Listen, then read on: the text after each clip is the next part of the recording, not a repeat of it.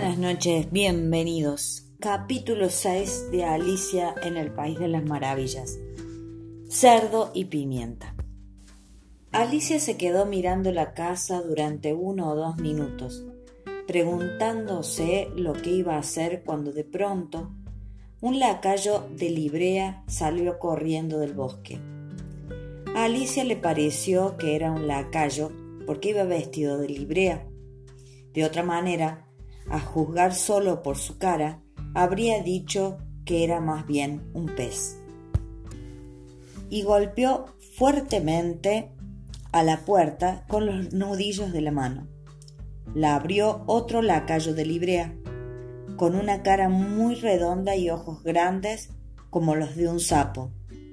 Ambos lacayos, observó Alicia, tenían el pelo empolvado y rizado en bucles que le cubrían toda la cabeza. Alicia sintió un gran deseo de enterarse de lo que estaba pasando y salió un poco del bosque, con cautela, para poder oír lo que decían. El lacayo pez empezó por exhibir una gran carta, casi tan grande como su portador, que llevaba bajo el brazo diciendo con tono solemne, para la duquesa, una invitación de la reina para jugar al croquet. El lacayo sapo contestó repitiendo las mismas palabras, solo que alternando un poco el orden. De parte de la reina, para la duquesa, una invitación a jugar al croquet. Después se inclinaron ceremoniosamente, solo que se les enderezaron, enredaron los rizos. Al ver esto, Alicia se puso a reír de tal modo que tuvo que correr a esconderse otra vez en el bosque, no fuera que la oyeran. Y cuando volvió a asomarse, el lacayo pez ya se había marchado y el otro estaba sentado en el suelo mirando estúpidamente el cielo. Alicia se acercó tímidamente y golpeó a la puerta. No vale la pena llamar, dijo el lacayo, y ello por dos razones. Primero, porque yo estoy del mismo lado de la puerta que tú, y segundo, porque están haciendo tanto ruido ahí adentro que nadie puede oír nada. Y en verdad que desde el interior de la casa salía un ruido extraordinario. Aullidos, estornudos y de vez en cuando un gran estallido, como si un plato o una, o una olla se hubiera partido en pedazos. Dígame entonces, por favor, preguntó Alicia, ¿cómo he de entrar? Golpear a la puerta tendría algún sentido, continuó el lacayo sin hacerle caso. Si tuviéramos la puerta entre ambos, por ejemplo, si tú estuvieras dentro, podrías golpear y entonces yo, comprendes, la abriría para que salieras. Mientras hablaba seguía mirando al cielo, y esto le pareció a Alicia decididamente una grosería. Pero a lo mejor es que no puede evitarlo, dijo Alicia. Sus ojos están tan encima de su cabeza. Aún así, podría al menos responder cuando se le pregunta algo. ¿Cómo he de entrar, pues? repitió en voz alta. Yo estaré sentado aquí, observó el lacayo, hasta mañana. En este momento la puerta de la casa se abrió y desde el interior salió un gran plato volando, derecho en dirección de la cabeza del lacayo. Apenas si le rozó la nariz y fue a estrellarse contra un árbol detrás suyo o quizás hasta pasado mañana, continuó el lacayo en el mismo tono de voz, como si no hubiera pasado nada en absoluto. ¿Y qué tengo que hacer yo para entrar? volvió a preguntar Alicia con más fuerza. Pero, ¿es que tienes que entrar? le respondió el lacayo. Eso es lo primero que debieras de preguntarte, ¿no? Así era. En verdad solo que a Alicia no le gustaba que se lo dijeran. ¡Qué horror! masculló Alicia. ¡Qué manera de discutir que tienen todas estas criaturas! son capaces de volver loco a cualquiera. Al lacayo le debió, le debió parecer que esta era una buena oportunidad para repetir con otras palabras lo que había dicho antes. Estaré aquí sentado una y otra vez durante días y días. Pero ¿y yo? insistió Alicia, ¿qué voy a hacer? Lo que se te antoje, contestó el lacayo y empezó a silbar. Va, no vale la pena hablar con este, dijo Alicia desesperada. Es completamente idiota. Y sin pensarlo más, abrió la puerta y entró dentro de la casa. La puerta conducía directamente a una gran cocina, totalmente llena de humo. En el centro estaba la duquesa, sentada sobre un taburete de tres patas y con un niño en brazos. La cocinera se inclinaba sobre el fogón revolviendo con un cucharón un gran caldero lleno de sopa. Esa sopa tiene desde luego demasiada pimienta, se dijo Alicia mientras se sacudía estornudando. Donde sí había demasiada pimienta era en el aire. Hasta la duquesa estornudaba de vez en cuando. Y en cuanto al niño, cuando no estornudaba, aullaba sin un momento de respiro. Los únicos que no estornudaban en esa cocina eran la cocinera y un gran gato que estaba echado cerca del hogar, sonriendo de oreja a oreja. Por favor, ¿me podría usted decir? empezó Alicia tímidamente, pues no estaba segura de que fuera de buena educación que hablase ella primero. ¿Por qué sonríe su gato de esa manera? Es un gato de Cheshire, repuso la duquesa. Por eso sonríe, cochino. La duquesa dijo esto último con una violencia tan inesperada que Alicia se sobresaltó considerablemente, pero pronto cayó en la cuenta de que el improperio iba dirigido más contra el niño que contra ella, y recobrando de esta forma el valor, continuó hablando. No sabía que los gatos de Cheshire estuvieran siempre sonriendo.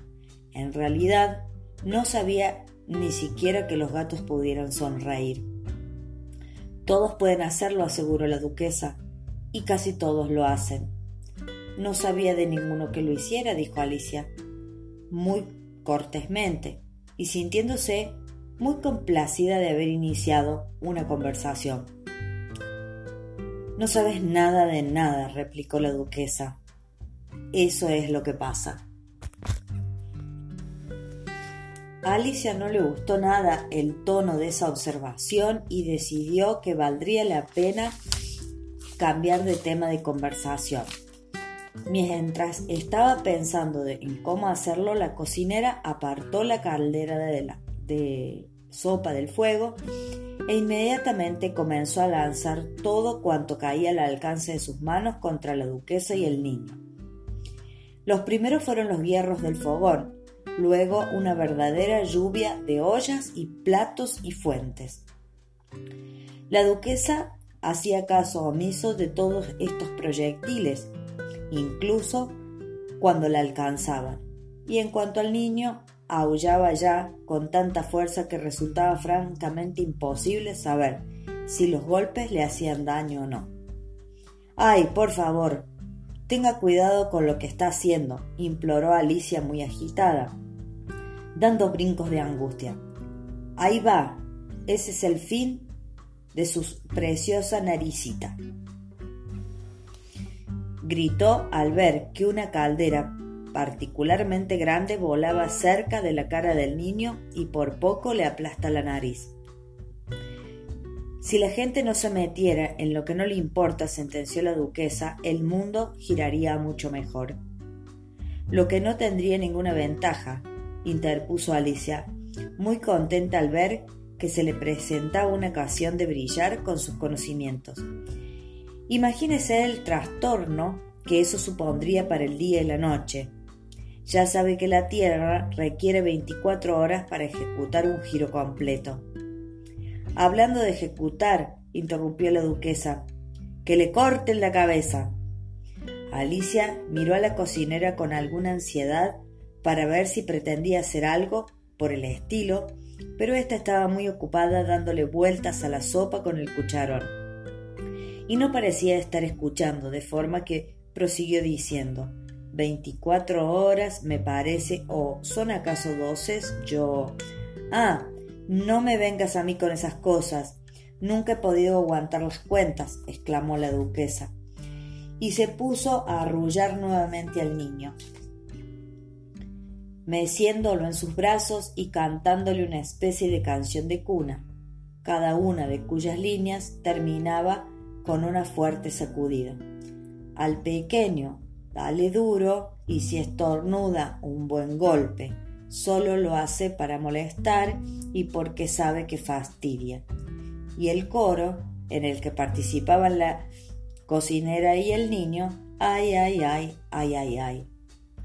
Mientras cantaba la segunda estrofa, la duquesa tiraba al niño por el aire, recogiéndolo al vuelo y con tal violencia que la criatura aullaba voz en grito.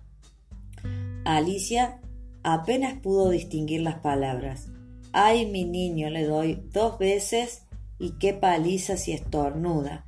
Pues, ¿acaso no le gusta la pimienta cuando quiere? Ay, ay, ay, ay, ay, ay. Ea, Toma y, toma tú un poco, si quieres, exclamó la duquesa mientras le arrojaba el niño a Alicia por el aire. Yo tengo que ir a arreglarme para jugar al croquet con la reina, añadió, abandonando apresuradamente la estancia. Lo que la cocinera aprovechó para tirarle una sartén al vuelo que por poco la alcanza. Alicia cogió al niño en brazos con alguna dificultad, pues la criatura tenía una forma extraña y forcejeaba con los brazos y las piernas en todas direcciones, como si fuera una estrella de mar, pensó Alicia. El pobrecillo resoplaba como una máquina de vapor y se debatía doblándose y enderezándose con violencia de forma que durante los primeros minutos Alicia no pudo ocuparse de otra cosa que de luchar por retenerlo en sus brazos.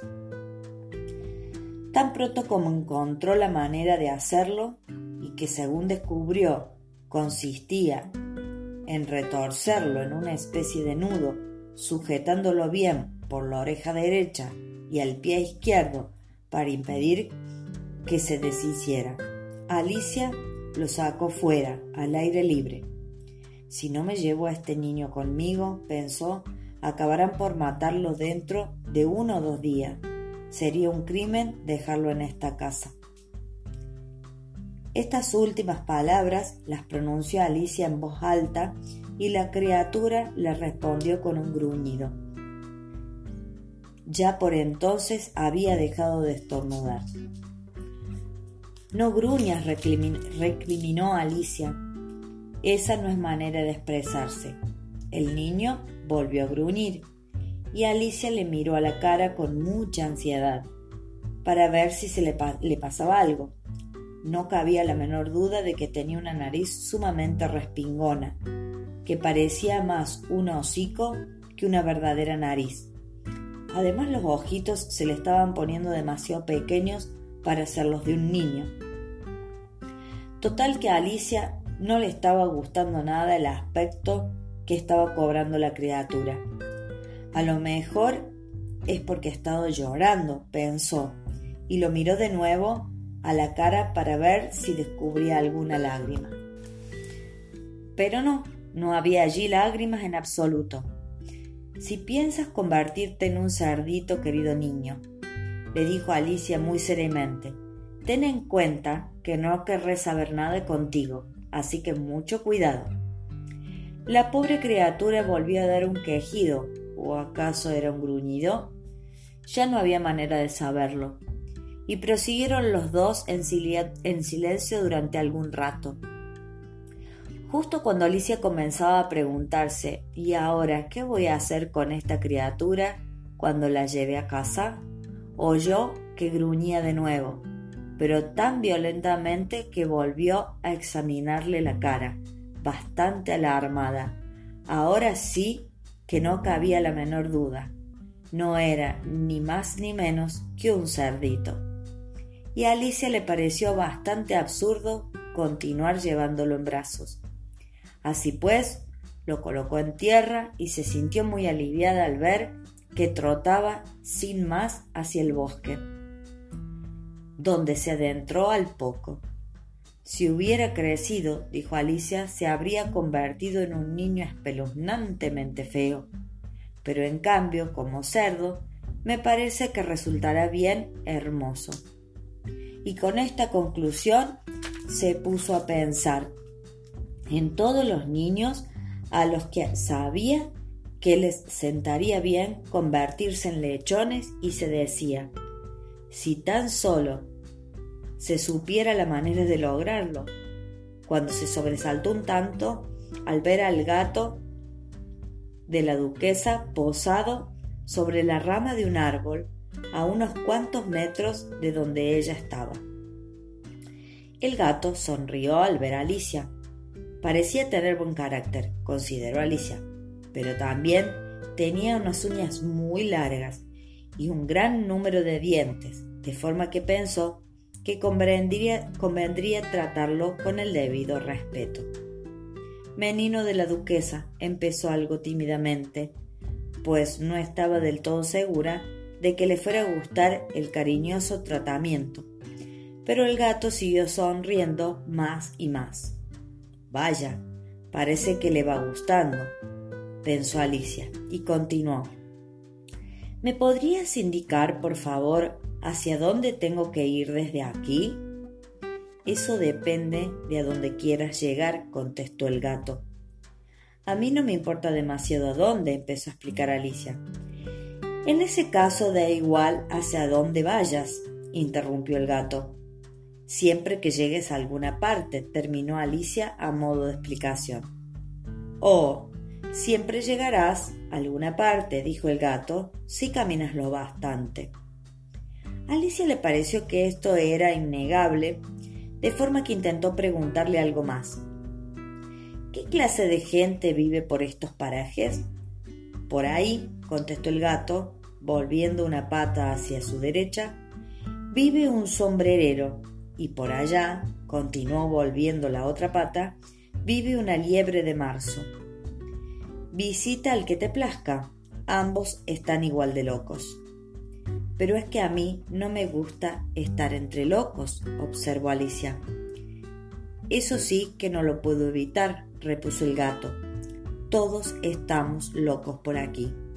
Yo estoy loco, tú también lo estás. ¿Y cómo sabes ¿Tú, si yo estoy loca? le preguntó Alicia. Has, de estarlo a la fuerza, le contestó el gato. De lo contrario, no habrías venido aquí. Alicia pensó eso, que eso no probaba nada, pero continuó de todas formas. ¿Y cómo sabes que tú estás loco? Para empezar, repuso el gato, los perros no están locos, ¿de acuerdo?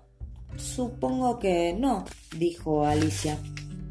Bueno, pues entonces continuó diciendo el gato, verás que los perros gruñen cuando algo no les gusta y mueven la cola cuando están contentos. En cambio, yo gruño cuando estoy contento y muevo la cola cuando me enojo. Luego estoy loco. Pero si eso no es gruñir, sino ronronear, protestó Alicia. Llámalo como quieras, replicó el gato. ¿Vas a jugar hoy al croquet con la reina? Lo haría con mucho gusto, contestó Alicia, solo que todavía no me han invitado. Ahí me volverás a ver, dijo el gato, y desapareció en el acto. Esto no le sorprendió nada a Alicia, que estaba ya acostumbrándose bastante a que le sucedieran toda clase de cosas raras, pero mientras aún continuaba mirando hacia donde había estado el gato, reapareció de golpe.